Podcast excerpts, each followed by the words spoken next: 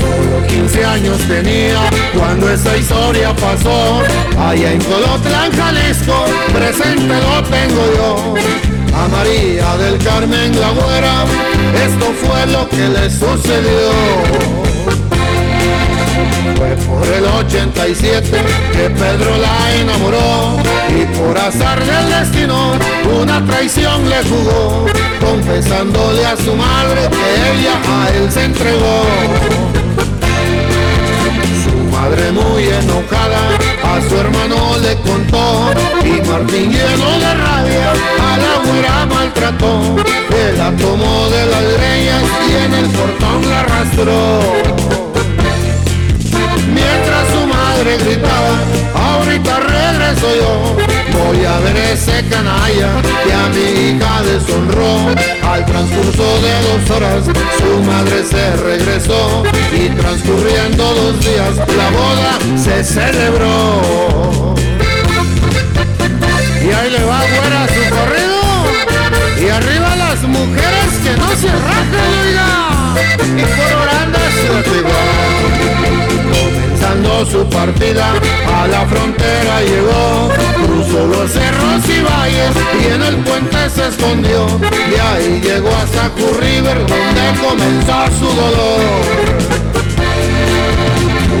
y ríos caminaba retorciendo de dolor que su marido borracho con la vara le arrimó mucho sufrió por la vida pero jamás se rajó se dio por vencida y enfrentó a ese cabrón que tanto daño le hacía y hasta el divorcio le pidió. Pedro ya muy enojado, miren cómo reaccionó, tratando de asesinarla y él con el karma pagó, con un terrible accidente que con él casi acabó, regresando de la muerte, a ella perdón le pidió. Vuela, vuela palomita, para tener el portón, donde empezó la güerita su amarga desilusión.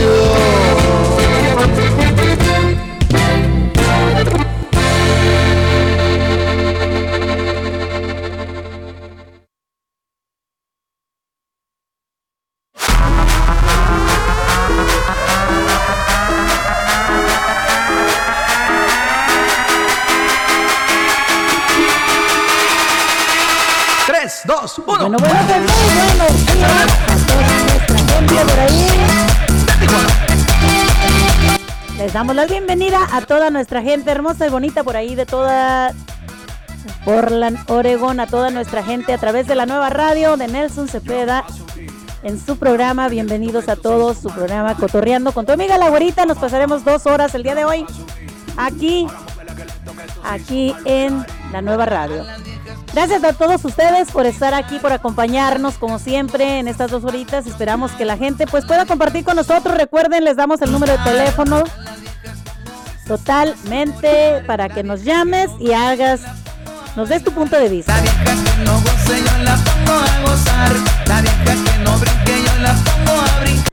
Para que te pongas a bailar también con nosotros a través de la nueva radio. Y también, bueno, pues les damos la bienvenida y les damos, les mandamos un saludo muy especial a todas aquellas personas que están cumpliendo años el día de hoy están de menteles largos y están festejando su cumpleaños. Para todos ellos, muchas felicidades. Y bueno, pues estamos a 9 de febrero, son las 11, 8 de la mañana de este maravilloso juevesito, así que es jueves y ya casi, casi que el cuerpo lo sabe amigos, el día de hoy. Vamos a estar hablando sobre varios temas. Uno de ellos que es muy triste, la verdad, este, y lo he pasado yo también, he visto estos temas a, través de mi larga carrera eh, trabajando en los hospitales y en las nursing homes también he mirado todo esto, así que vamos a estar hablando un poquito sobre este tema que es un poco delicado y un poco triste, pero que a veces hay muchas personas que han optado por esta opción y que también es muy triste para tanto para ellos, para las familias.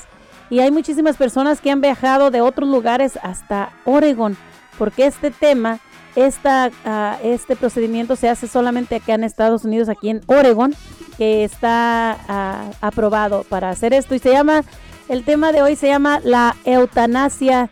Y ya vamos a ver qué es la eutanasia, cuáles son los países con eutanasia que tienen, ah, que son legales y qué tipos de eutanasia hay, activas y pasivas, y argumentos de la eutanasia también contra ella y en su favor. Así que vamos a estar hablando un poquito sobre esto. Si gustas comentarnos algo, llámanos al 541 o perdón, ya se me había grabado el otro número, ya lo quitamos, pero bueno, pues si gustas comentar algo, 541 399 9628, nuevamente 541 399 9628 para que hagas tu comentario.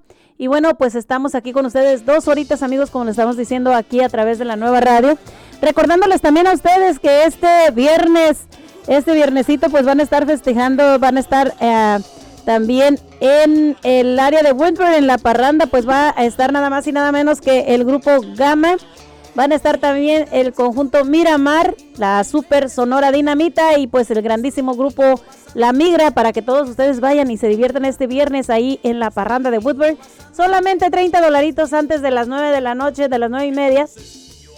Después de ahí, pues les van a cobrar un poquito más, así que pues la gente que quiera ir a festejar, pues ya que se está llegando el Día del Amor y la Amistad. Y recordemos también que este 14 de febrero en mi pueblo restaurant van a estar ahí teniendo un evento totalmente gratis también con el Mariachi México en la piel y también con Perla León que va a ser un concierto totalmente gratis para que todos ustedes vayan y lleven con su familia, pues se diviertan más que nada, ¿no? Vamos a estar hablando sobre ese tema y miren, aquí tenemos la primera llamada de nuestro amigo Antonio Banderas. Vamos a hablar con él un poquito y bueno, pues ya gracias a todos les damos la bienvenida. Muy buenos días Antonio, ¿cómo estás el día de hoy?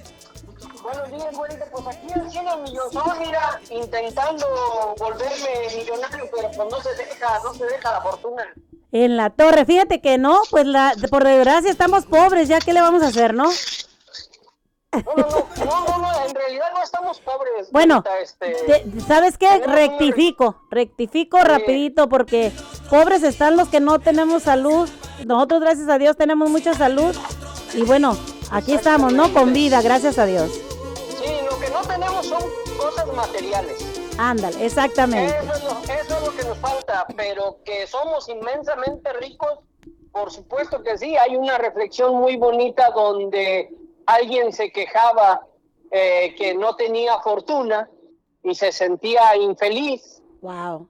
Y, y se le aparece Dios y, y le dice, le, le, le propone comprarle partes de su cuerpo. Ah, caray. Y empieza, y empieza pidiéndole, le empieza a decir, ¿qué te parece si me vendes tus brazos y te doy un millón de dólares por cada uno? Wow. Entonces la, la persona dijo, no, ¿hasta qué quiero un millón? Ya no voy a tener las manos. Exactamente. No voy a poder llevarme la, la, comida a, las a la boca. y le dice, bueno, ¿qué te parece si te doy 20 millones de dólares por tus piernas?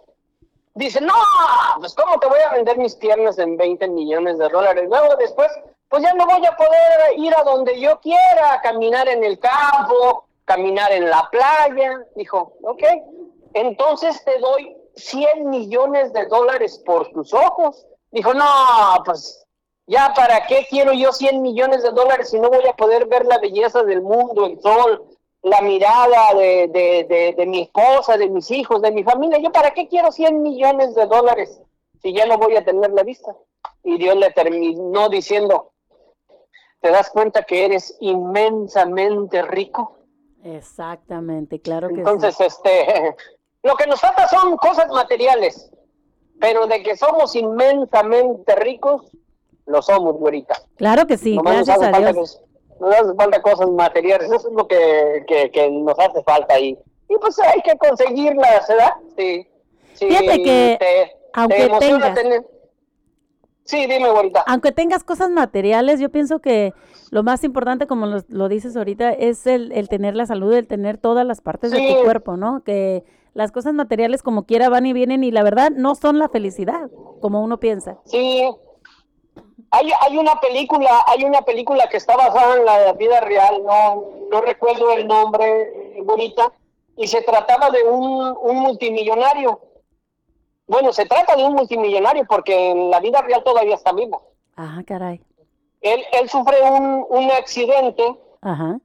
Y, y, queda cuadraplégico, ¿es la palabra correcta? Bueno, un, un, cuadraplégico es una persona que no puede mover más, solamente la cabeza, muy poquito. Solo la cabeza. Ajá, eh, Exactamente, de esa manera queda esta persona.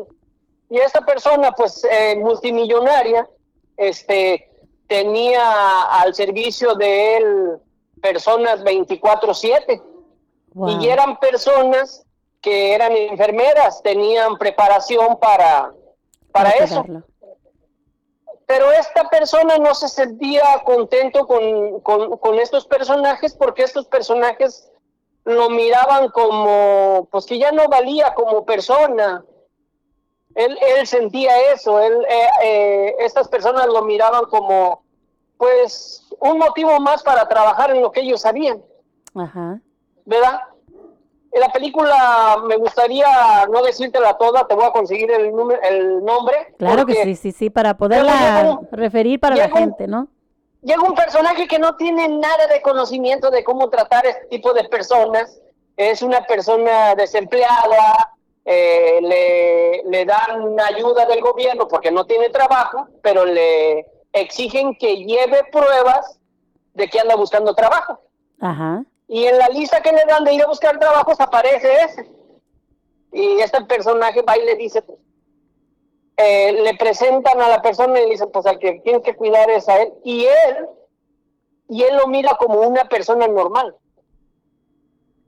Y el multimillonario se da cuenta que esa persona lo mira como, como un ser normal y no como un pretexto para trabajar y lo contrata. Te voy a conseguir el nombre de esa película porque está muy bonita, está basada en la vida real esa, esa, esa película. Entonces, este, sí, ah, de veces es es muchísimo el valor más de que puedas disfrutar a tu familia, de alguien que te dé un abrazo sincero, y muchísimas cosas que podemos hablar y nos daremos cuenta de que somos inmensamente ricos.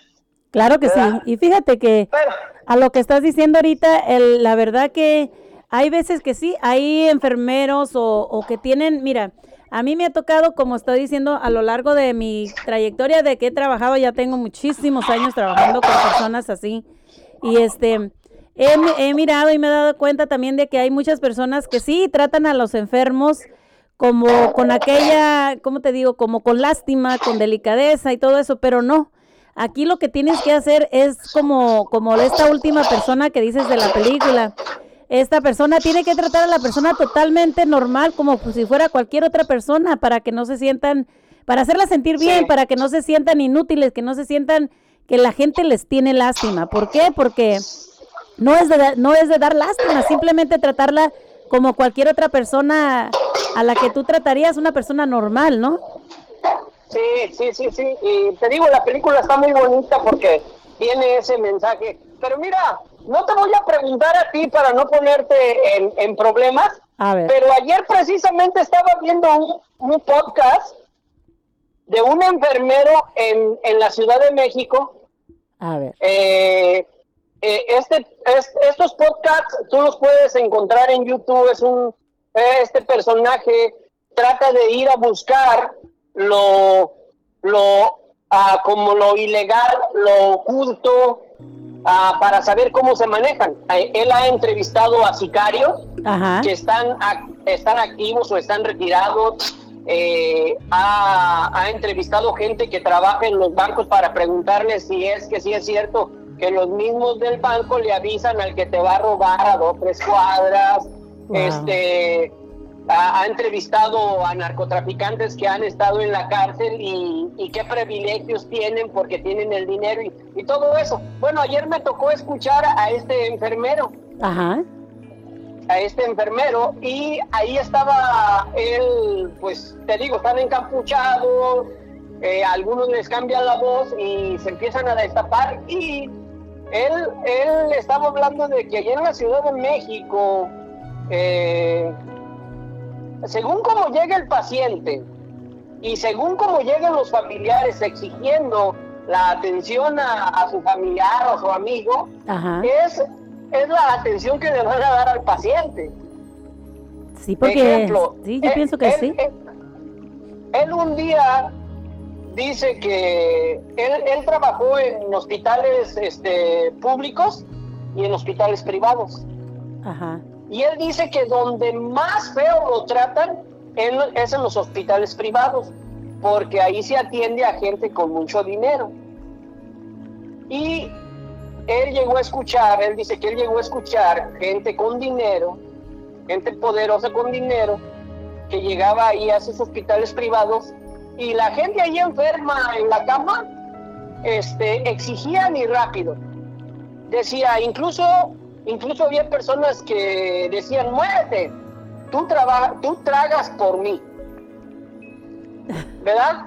Entonces dice que ya después cuando salían de la habitación, este, el doctor les pedía a los enfermeros que le dieran un analgésico inyectado que causaba mucho dolor. Era una venganza por las palabras que le había dicho esta persona. Y le decían, ¿sabes qué necesitamos? Dice, eh, y la persona esta le decía, y esa inyección le provocaba este, la muerte o algo. No, no, no dice nada, nomás son analgésicos que se ocupan en ciertas situaciones, eh, pero que son muy dolorosos. Y esa era la forma que se vengaban. mí también hablaba de que, oye, ¿y qué onda eso de que dejan morir a la gente? Dice, sí, también. Sí. Dice, cuando llega una persona a un, a un hospital donde se requieren ciertos instrumentos, cierta medicina que vale mucho dinero, y si no hay quien responda, dice, yo como enfermero podría, sé que, es, que ocupa y podría poner manos a, la obra y salvarle la vida, pero si no hay nadie que, que cubre esos gastos, yo no lo puedo hacer, dice, porque si yo lo hiciese y resulta que esta persona no tiene para, para pagar, a mí me cobran todo lo que yo utilicé en ese, en ese hospital privado y también eh, y le preguntan, oye, ¿y cuál es el trato que le dan a las personas en los hospitales públicos? Dice, pues imagínate si de veces, porque él dice que aunque son hospitales y clínicas privadas, ellos reciben, ellos reciben este pacientes aunque ellos saben que no tienen lo necesario para atenderlo como se merece una persona, ¿verdad? Dice, ahora imagínate, si aquí, si en un hospital, en una clínica privada, este, es muy poca la gente que llega, porque pues no todos tienen el dinero para ir ahí. Dice, ahora imagínate en un hospital o en una clínica este, pública, pues no hay nada, dice, ahí tú ves que la gente se está muriendo en, en las camillas y no puedes hacer nada porque pues no hay, no hay lo necesario, no hay lo necesario. Y dice que aparte, puso un ejemplo, dice, tenemos una señora de 50, 60 años que tuvo problemas por el azúcar, ya ella llegó, la tenemos en la cama, la estamos atendiendo, pero luego llega la tía del doctor que trabaja en aquella clínica y le habló al doctor de aquí y le dijo, ¿sabes qué? Acá no tengo lugar, por favor, llévatela para allá. Dice que cuando llega esta persona, oye, pero ya no hay camas sácame de esa señora. Wow. Sácamela.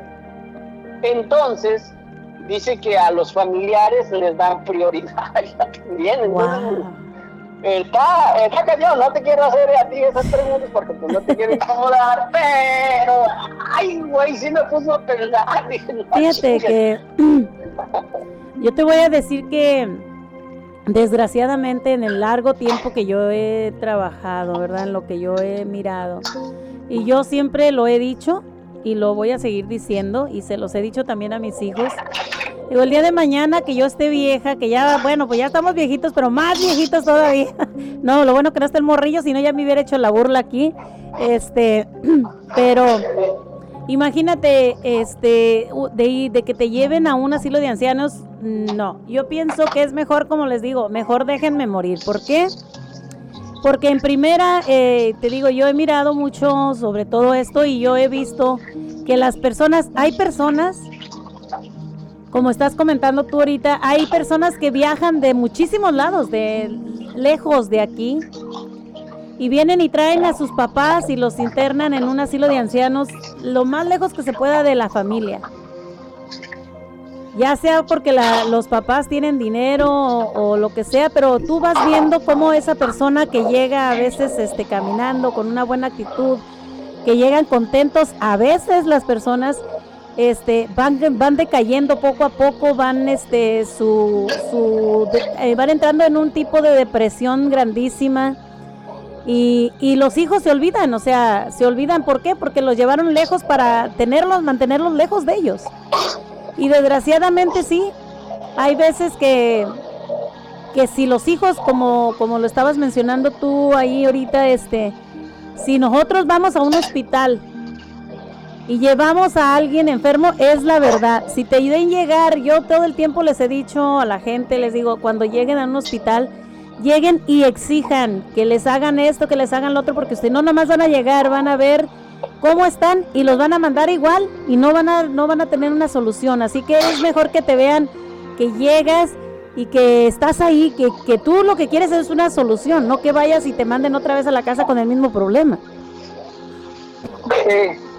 Ah, otra que dijo este enfermero cuando hora de la pandemia, ah, ya ves que no dejaban entrar a, a los familiares, incluso aquí en Estados Unidos también. Exacto. Que para evitar para evitar los contagios. Exactamente. Este, este, personaje dice que eso sí, sí era en cierta forma no tener tanto contacto, ¿verdad? Tantas personas. Exacto. Pero dice que, que allá en, en ese momento en, en, un hospital que él trabajaba era para tener eh, soluciones más rápidas. ¿A qué se refería? Que cuando llegaba una persona que ya de a tiro este, estaba muy grave, este, pues sí la metían y la dejaban este, morir rápidamente. Dice que ah, pues no la atendían. Decía, no, había personas que pues no había ni camas ya, entonces las dejábamos sentadas en una, en una silla y, eh, por órdenes de ellos decían, no, ya no le hagas nada. Wow. Ahí déjalo ahí déjalo. Entonces por eso mucha gente, por eso se, ahorita, en esos tiempos se escuchaba, no, que están dejando morir a la gente, que y yo decía, no mames, ¿cómo No, pero ya escuchando las palabras de una persona que estuvo adentro ahí del desmadre, pues, ¿qué, qué más puedes decir? O sea que sí era cierto. Pues en, en México quizás, a lo mejor sí, ¿verdad? O sea, sí pasaría mucho esto, ¿no? Pues, pues sí, sí, yo digo, pero pues eso, como eso que dice de cuando las personas llegan muy exigentes y muy golpeadoras y todo, yo pienso que también pues el, el enfermero y el doctor en cualquier país también saca sus antimanis, ah, sí, ándale pues. Ok. Yo pienso que eh, también. Desgraciadamente pienso que sí. La cuestión aquí es de ser ni mucho ni menos. Estar en un punto medio donde tú puedas llegar y, pedir lo que tú necesitas realmente, pero como dices tú, o sea, no exigiendo tanto, pero que vean que ahí estás al tanto de que, de que digan, ok, ¿sabes qué? Pues estos realmente quieren que hagamos algo, o sea, no, no dejar a la persona tirada, pero tampoco no estar nomás en friega encima de ellos para que ellos no, no tengan una reacción como la que tú estás diciendo ahorita. Y es, es verdad. Te voy a contar una historia que, que pasó en, en, nuestra familia. Y esto fue cuando nació mi sobrina, la primera hija de mi hermano. Nace y, y a mi cuñada, pues ya nació la niña y la mandan a, a la casa, ¿verdad? Como es normal. Claro. Estando en la casa, mi cuñada, aquí es donde hablamos del sexto sentido de la mamá. Mi cuñada dice, mi hija está mala, tiene algo mi hija. Y mi hermano también. Ay, ¿cómo, chingas, hombre? ¿Qué va a tener? No, mi hija tiene algo, algo, algo tiene mi hija. Claro, como madre ella sabe, ella conoce. La, la sobrina ni lloraba ahorita. O sea, no lloraba, pero ella, ella sentía que algo andaba que Mi sobrina Nicole tenía algo. Y, y, quejándose mi cuñada, convence a mi hermano de llevarla al hospital. Y, y, llegan al hospital y ella pues le dice, no, mi hija tiene algo, algo, algo, algo tiene mi hija, mi hija tiene algo. La niña dormida, Ahí es donde dicen las enfermedades, cabrón, a ver, pues, y le dan una checada así como tú dices ahí nomás, por encimita. Ajá. Y no, señora, su hija está bien. Y mi cuñada dice que se puso aferrada. Dice mi hermano, mi hermano es el que estuvo ahí, ¿verdad? Claro. Dice, no, dice, no, carnal, había unas enfermeras que, que la neta, yo creo nomás porque estaba yo ahí, pero casi le querían mentar la madre a, a Reina. Que estaba ahí, dice yo hasta también ya me estaba encabronando. Que le decía, Reina, si te estaban diciendo que estar bien, hombre. No, mi hija tiene algo, mi hija tiene algo. Total de que la, ah, la dejan ahí y le hacen estudios más a fondo a mi, a mi sobrina. Y ya después la atiende otro pediatra en estos estudios. Bueno, resulta que mi sobrina tenía una bacteria en el ombligo oye. Y en ese tiempo, y en ese tiempo, a mi sobrinita, pues era un bebé,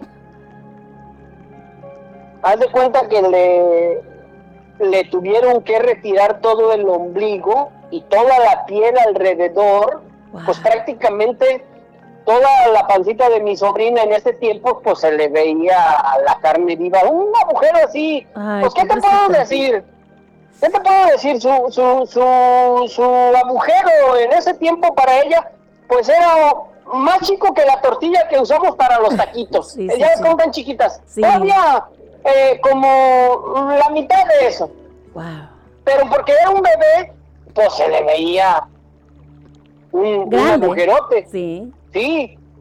Y el, el, el doctor, el pediatra que le atendió por segunda vez, le felicitó a, mi cuñada, le dijo, le felicito porque usted sabía algo que ni la pinche ciencia sabía. Wow.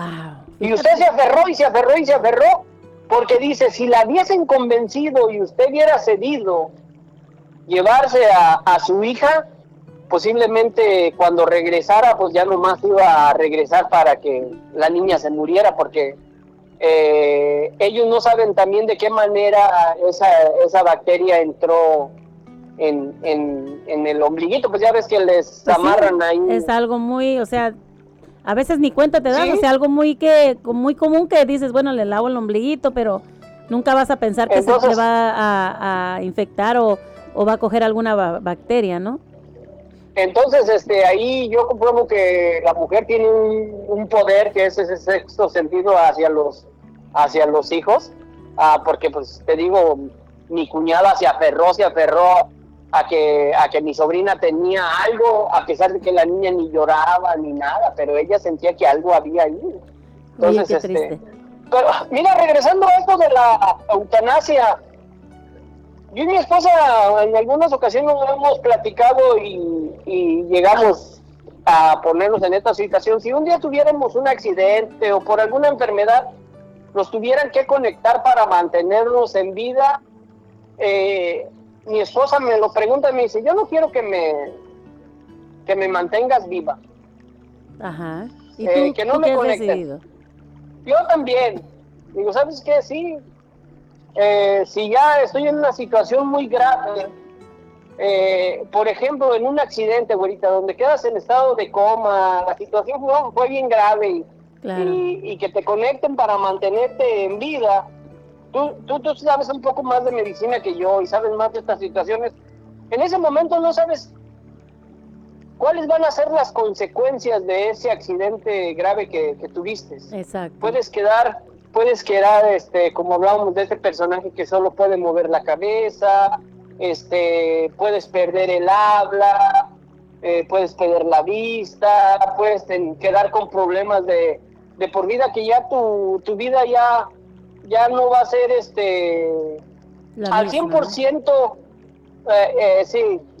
Entonces sí, yo y mi esposa, no, sí, también a mí ya no me desconectes. Ahora con esto de la eutanasia, pues aquí es legal.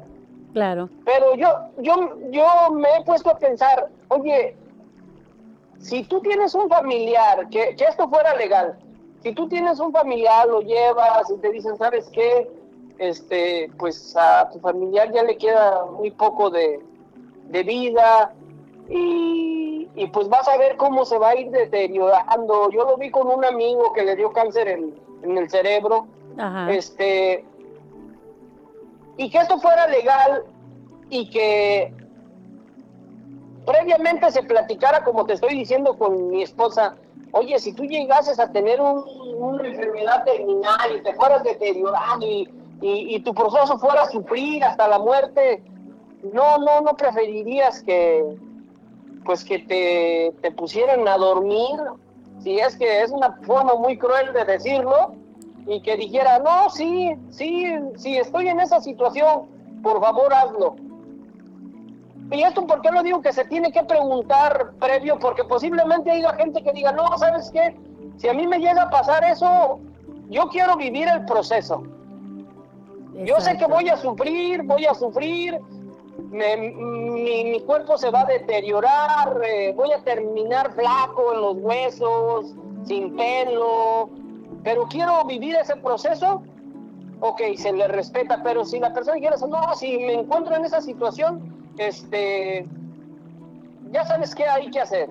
Entonces, si ya teniendo, estando de acuerdo con esa situación, ya después eh, que la persona estuviera en el hospital y que te dijeran, ¿sabes qué? Este, pues tu persona, tu familiar tiene esto y va a terminar así. Y decirle, ¿sabes qué? Nosotros ya platicamos con eso y mi esposa está de acuerdo, mi hijo, mi tío, mi abuelo, mi mamá, que eh, eh, él no quiere sufrir eso, no quiere llegar hasta ese momento. y no decirle al paciente, no decirle al paciente, oye, ¿sabes qué? No, tú también, pinche Antonio Banderas, eh, te vamos a poner ahorita una, una medicina para que calme tus dolores y que ya esa sea la última. Este, la última. Sí, porque yo pienso que también cuando una persona lo piensa de que no, ya quiero que me vayan y me pongan la, la inyección, yo pienso que eso también eh, afecta a uno moralmente, ¿no? Yo pienso que sí, imagínate, simplemente el hecho de saber que o sea, aunque tú hayas tomado la decisión de saber que van a llegar y te van a inyectar o te van a dar una pastilla, te van a dar lo que sea, pues ha de ser medio, medio gacho, la neta. Entonces yo pienso que, como dices tú, ya tener el plan, pero no saber ni cuándo ni a qué horas, ya nomás que llegue y bye. Sí, nomás, nomás pues tener una, una conversación previa a esta situación y, y saber que esa es la decisión que uno quiere. Exacto. Ah, explico, porque si no hubiese esa conversación previa y si esta persona hubiese querido vivir el proceso, entonces ahí sí estamos este, violando sus derechos y faltándole el respeto a sus decisiones. Exacto. ¿Me, explico? Entonces, eh, que ya, como decir ahorita, si yo saliera con mi esposa, ¿sabes qué? Y si existiera esa posibilidad, ¿sabes qué? Si, si me cae esto y ya el doctor te explica que va a estar cabrón, que voy a sufrir y, me voy a deteriorar bien luego, este, el día que, tú lo planees llega, eh, me invitas unos taquitos, vamos a la clínica y que te van a dar unas pastillas para la diarrea y adiós Antonio Bandera. Yo pienso que esa sería también una muy buena forma de despedirse. ¿Y por qué lo digo? Porque el ser humano está creado para sobrevivir. Nuestro, nuestro ADN está programado no para no morir. Por eso cuando el doctor o quien te lo esté diciendo, ¿sabes qué? Te quedan tres meses de vida este, y que tú decidas, ¿sabes qué? Pues ya quiero morir. pienso que eso mentalmente también te, te desgasta. Yo pienso que sí, fíjate que ha de ser, ha de ser algo muy duro y, pero también hay que ponernos a pensar, a Antonio, también como, aunque tengamos, por decir así, ya un plan, ¿verdad? Aquí como los doctores, en el, en el hecho de los doctores, aunque tengamos un plan y, y, todo, pero desgraciadamente aquí los doctores, a la primera persona que le dicen es a uno mismo, a, a uno, ¿no? Y este, Imagínate, siempre que van a hacer alguna cosa, como, como dices tú, llegan y te dan tu pastillita y ya. Este, tienen que siempre decirte, mírate, eh, antes de darte la pastilla, este es para esto, este es para esto, este es para esto. Entonces, desgraciadamente, pues no te va, no, no, no te vas a salvar de que te digan, esta es para el final. Así que, pero es un poco duro, ¿no? De todos modos, este, la situación de, de pensar, y es una decisión, pues, pienso que es muy dura y muy delicada también para tomar, para tomar porque siempre nos han eh, creado con esta con esta mentalidad de que bueno pues Dios te dio la vida Dios te la va a quitar verdad no no nosotros nosotros no tenemos este el, la decisión de tomar nuestra vida aunque sea para no sufrir aunque aunque este no sé será que yo en este momento o sea yo yo pienso que si Dios eh, nos va a dejar o nos va a llevar, para mí es una forma muy difícil, también lo he pensado muchas veces, que sí, tampoco no quiero estar en una forma vegetal o una forma así como tú lo estás diciendo, pero también me pongo a pensar entre esa mentalidad que nos pusieron y es muy difícil, la verdad, tomar una decisión.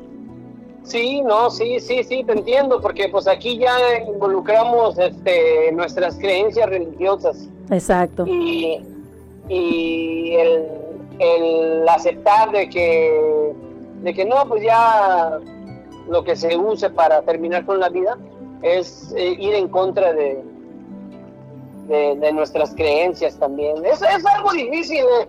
este, por eso hay que vivir la vida, güerita, hay que vivir la vida y, y también en, en, algunos casos hay que estar preparados para, para estas situaciones, porque en la mañana yo le decía a Nelson que que todos tenemos ya la meta marcada.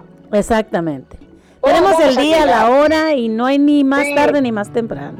Todos, y aquí yo incluso les digo que, que uno se prepara para las fiestas, para la boda, para comprar una casa, para comprar X cosa, para planear un viaje, pero nunca, nunca nos preparamos para esa meta que ahí está, ahí está esa meta. Y de, esa meta jamás nos vamos a escapar. En esta vida tú puedes planear hacer un viaje y, hay gente que se murió y no, y no lo cumplió. Hay gente que planea tener una casa y nunca la tuvo. Hay gente que planeó en su momento casarse y tener una vida y no la tuvo. Pero lo que sí vas a tener, aunque no lo planees, es esa meta. Eh, esa que un día este, vamos a pasar a otra vida y, no lo hablamos. Y no nomás estamos hablando de nuestra, de nuestra persona. Eh, ahí, ahí todo, todos, todos, nuestros hijos, nuestros papás, nuestros amigos, todos vamos a llegar ahí y no nos preparamos. Y el día que, que, que, llegan estos seres queridos a esa meta, eh, le digo a Nelson que hay, hay personas que no nomás se murió esa persona, sino también se muere uno porque uno no se preparó. Exacto. Uno no se preparó para esa situación. Y más cuando, cuando está pasando por un proceso, ¿no? Cuando está la persona pasando por un proceso, este, hay tiempo para que en ese proceso puedas hacer las cosas que quizás no hiciste en el pasado, quizás este hacer algo que, que tú siempre quisiste y no lo pudiste hacer, a pedirle perdón a alguien que a lo mejor le hiciste daño y no nunca lo has hecho, arrepentirte de algo que hiciste o, o sentirte feliz por lo que hiciste este, arrimarte con la gente que quizás, este, que no te quiso, no sé, o sea, arrepentirte de tantas cosas y hacer tantas cosas que no, que no has hecho. Yo pienso que todavía, eh, eh, por eso está el proceso y está el tiempo de arrepentimiento, el tiempo de que todavía tenemos chance de, de recapacitar. Nos está dando chance todavía un tiempecito para recapacitar y ver lo que no hicimos, lo que hicimos mal y tratar de enmendarlo todavía, aunque sea un poquito más de tiempo, ¿no?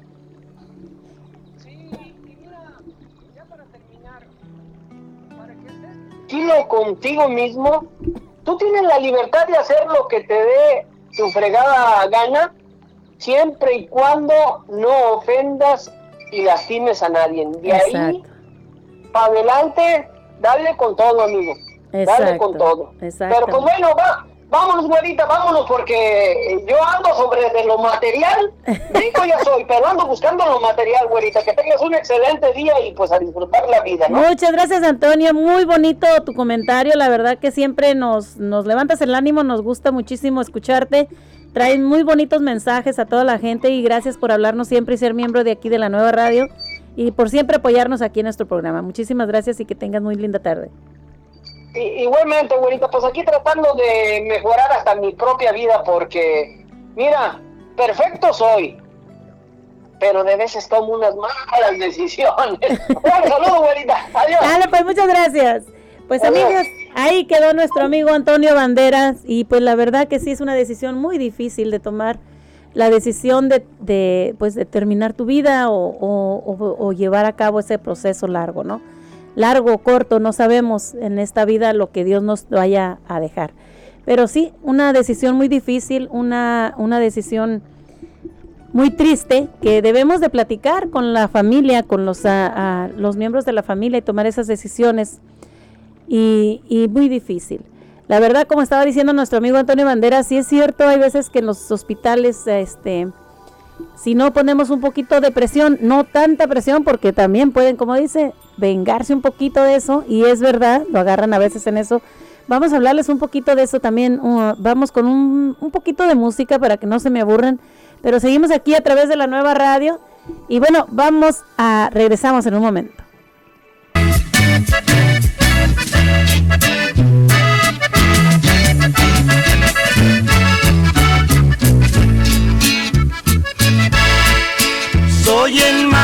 Deliciado del mundo y la culpa la tiene este vicio. Me dejó la mujer que tenía, ahora pierdo también a mi hijo.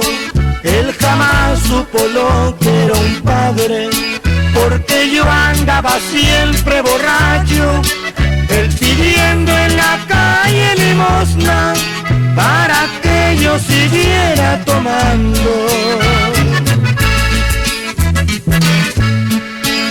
Una noche lluviosa de invierno, llegó el pobre hasta donde yo estaba y me dijo perdón papacito, ahora sí que no me dieron nada. Tengo hambre también mucho frío por favor hoy no me digas nada. Pero yo ciego de tanta ira, le golpeé hasta casi matarlo y le dije te vas a la calle, ya no pienso seguirte aguantando, ya no tienes ni casa ni padre si no traes para seguir tomando.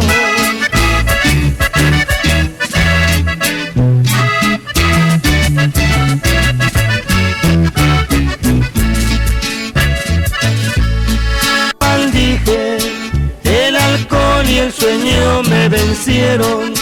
Desperté casi ya amaneciendo. Al abrir la puerta de la casa, no creí lo que yo estaba viendo.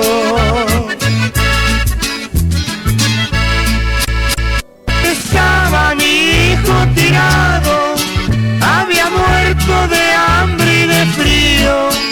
En su mano le hallé dos monedas que me traía para comprar más vino.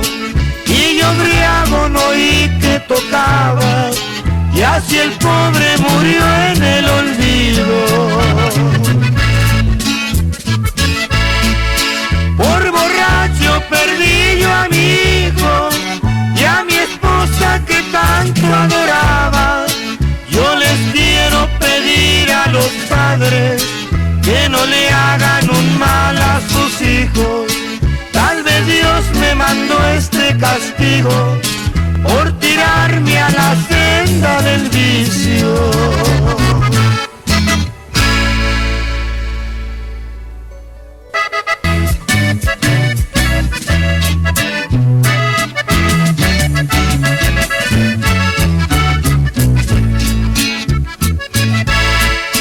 Soy el más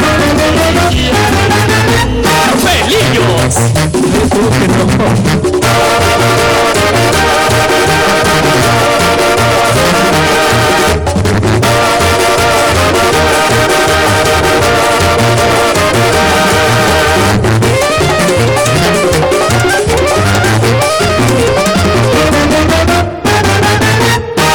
No. una chava que a todos despreciaba, pues según ella era cool. Y a mí me sorprendía el cool que tenía, pues era demasiado cool. Mis amigos preguntaban si su cool me gustaba y yo les decía que sí. Es un cool que me gusta, es un cool que me trae, sin su cool me puedo morir.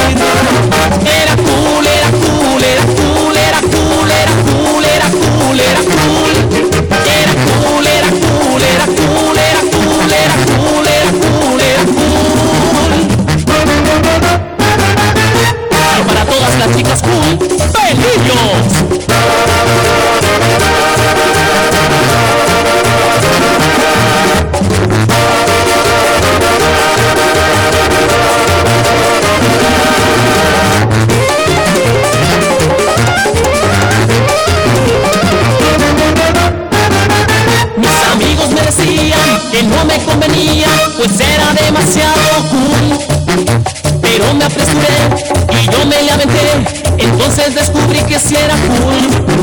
Le dije yo a Chava que su cool me gustaba y que si quería hablar conmigo. Me dio una cachetada, me dijo que no le hablara, que ni pensara ser su amigo. Era cool, era cool, era cool, era cool, era cool,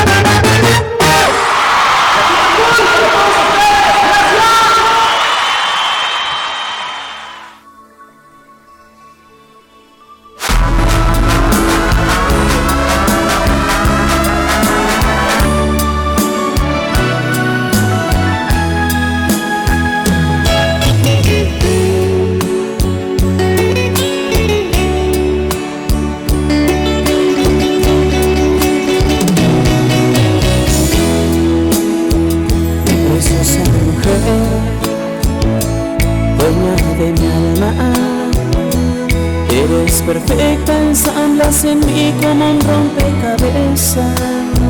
Mi querida mujer, has cambiado mi vida. Llenaste mi ser de toda confianza, amor y ternura. Conocí lo bello del amor. A tu lado la experiencia más bonita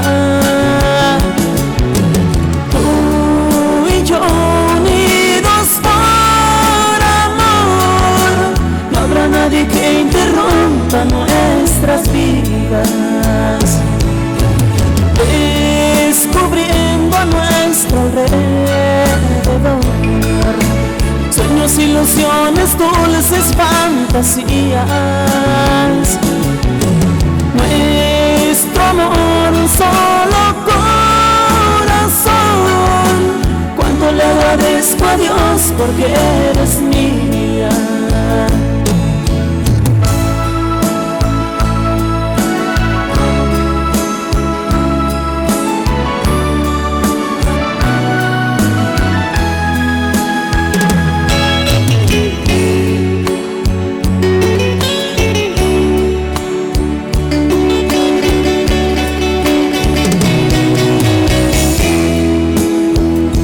preciosa mujer, dueña de mi alma. Eres perfecta, ensamblas en mí como un rompecabezas. Mi querida mujer, has cambiado mi vida. Llenaste mi ser de toda confianza, amor y ternura. conocí lo bello del amor. A tu lado la experiencia más bonita. Tú y yo unidos por amor. No habrá nadie que interrumpa nuestras vidas. Descubriendo a nuestro alrededor sueños, ilusiones, dulces fantasías. Nuestro amor, un solo corazón. Cuánto le agradezco a Dios porque eres mía. Mi preciosa mujer. Mi preciosa mujer.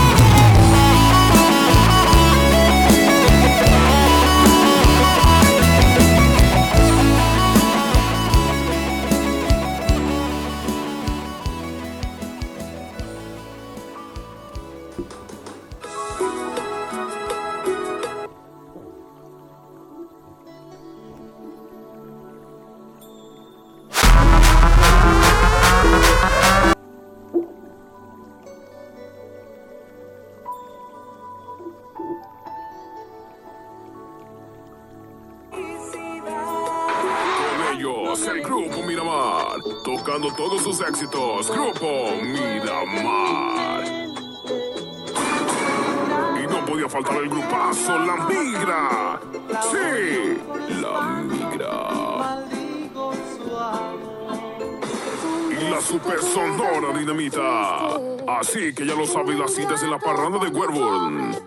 Información al número 971-240-3861. Cover 30 dólares antes de las 9.30. Después un poco más. Puertas abren 9 de la noche a 2.30 de la mañana. No te lo puedes perder.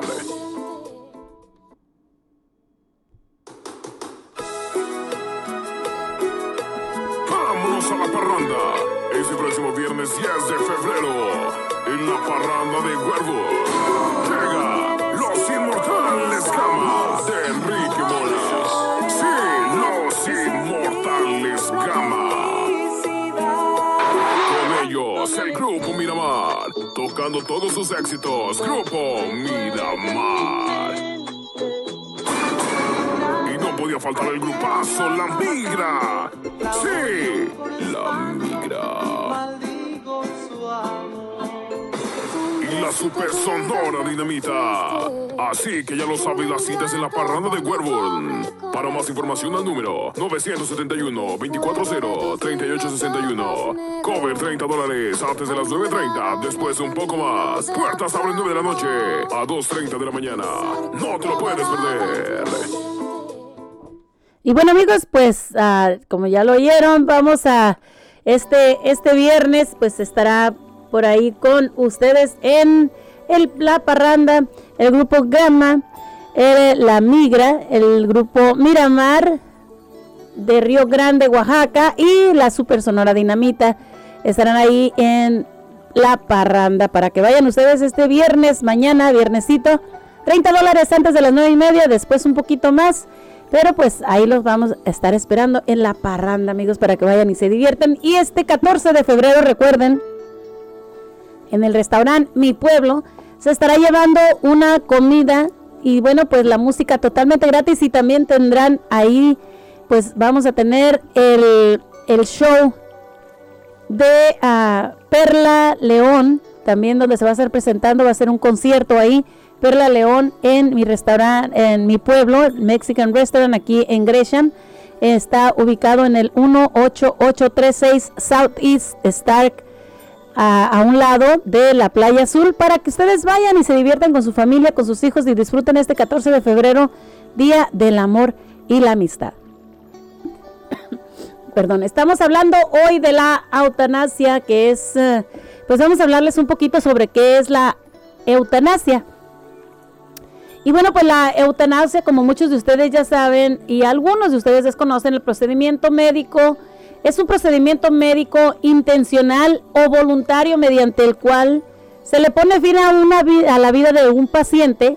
O sea que las expectativas de este es mejorar la forma de vida en los últimos momentos y ahorrarle mayores sufrimientos y dolores a la persona. El dicho procedimiento cuenta idealmente con la aprobación voluntaria y solicitada explícita del paciente o de alguna persona responsable. En caso de hallarse incapacitada esa persona para, para manifestar este, la propia voluntad. En algunos de los países y legislaciones se puede nombrar también como suicidio asistido o muerte asistida. A pesar de que la eutanasia es una parte, ah, parte de un principio humanitario que es el acortar el sufrimiento innecesario de alguna persona o individuo, su aplicación y aceptación es enorme y es una polémica grandísima en las diferentes subculturas. Las legislaciones y generalmente establecidas sobre el derecho inaliable de la vida. La mayoría de las religiones ven el suicidio como un pecado o un acto reprochable y por eso es que la eutanasia como una forma de complicidad médica de hecho, ha habido numerosos casos en la historia que son lítigos jurídicos en los que una persona demandaba que se le fuera prestada la ayuda para morir. En diferentes entidades públicas se opinan que la palabra eutanasia proviene del griego y está compuesta por las voces eu, que es bien, y tanatos, muerte, por lo que originalmente significó a bien morir, o sea, una muerte digna pasible y sin sufrimiento físico. Los países en que la eutanasia es legal tiene sus protocolos y ha sido legalizada en apenas algunos países como Bélgica, Canadá, Colombia, Luxemburgo y Países Bajos. El título de suicidio asistido también se ha hecho legal en Suiza, Alemania, Japón, y algunos estados aquí en Estados Unidos como Washington, Oregon, Vermont, Colorado, California, Montana y Washington, D.C.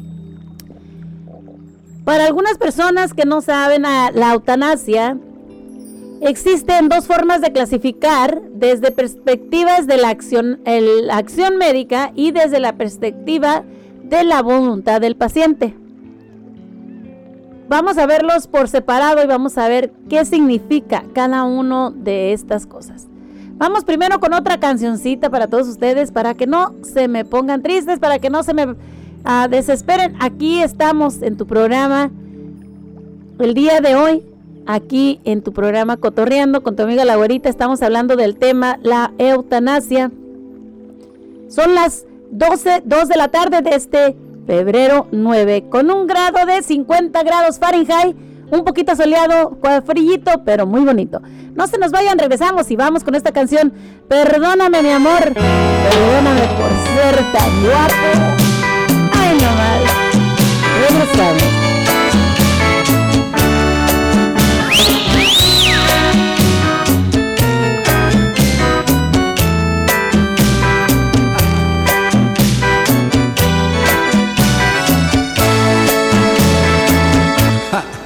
Perdóname mi amor por ser tan guapo. Simplemente es un regalo celestial. ¿Qué quieres? Las mujeres me persiguen. Me han convertido en objeto sexual. Perdóname mi amor por ser tan guapo. lo que tengo que sufrir. Las mujeres me seducen, me enamoran. Yo simplemente me tengo que dejar. Si supieras por ahí lo que tengo que sufrir con tantas mujeres. life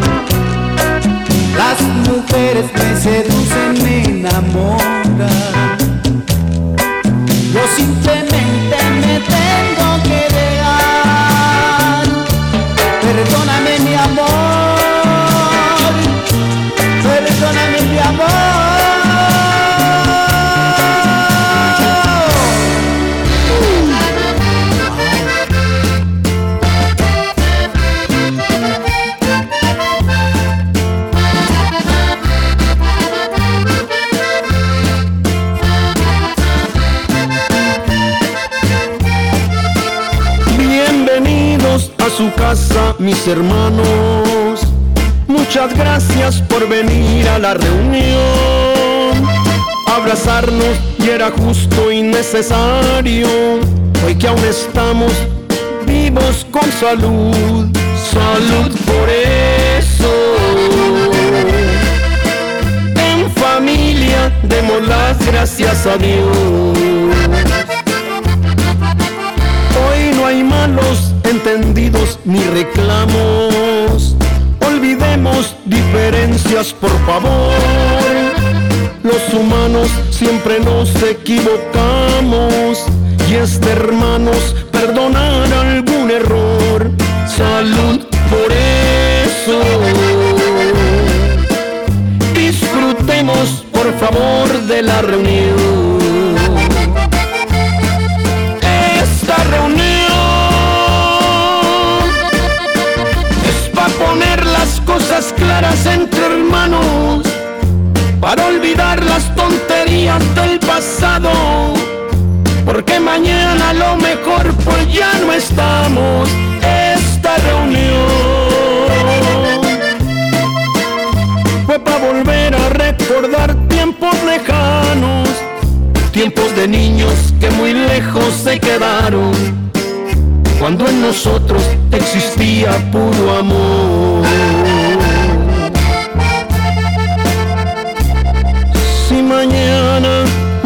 No estuvieran nuestros padres, o por si alguno de nosotros no está en la próxima reunión. Salud hermanos por amarnos como a nadie. Salud por eso. Venga ese abrazo y ese beso, por favor. Tan hermoso en esta vida tanto amor que si volviera yo a nacer le pido a Dios los mismos padres y también mismos hermanos la misma esposa que me ha dado el corazón, los mismos hijos que me aman y que amo, salud por eso. Gracias por venir a la reunión.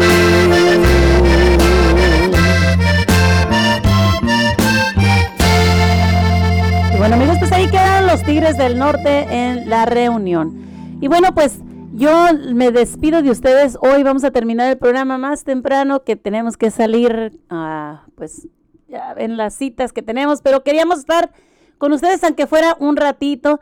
Mañana vamos a estar aquí nuevamente, así que esperamos contar con su con su presencia de ustedes, con el apoyo de todos ustedes a través de la nueva radio y también mañana seguiremos con este tema de la eutanasia ya que es un tema ah, un poco triste, delicado, pero que también debemos de pensar en eso. Les damos las gracias a todos ustedes por haber estado con nosotros en esta mañana. Les deseo a todos muy bonita tarde, que tengan todos muy bonita tarde. Gracias por su apoyo. Los invitamos a que bajen la aplicación totalmente gratis a tu teléfono, la nueva radio Nelson Cepeda, y a que nos sigas escuchando a través de Google Play como la nueva radio nelsoncepeda.com y bueno, sigue disfrutando de los programas a través de Spotify en Cotorreando con la Güerita. Síguenos también a través de Facebook como La Güerita y a través de YouTube como Mari con Y Hernández La Güerita. Les damos las gracias y los esperamos mañana en una programación más de cotorreando con tu amiga la güerita. Gracias a todos, que la pasen bien, que tengan un hermoso, uh, un hermoso día. Y para adelante, para adelante, para atrás.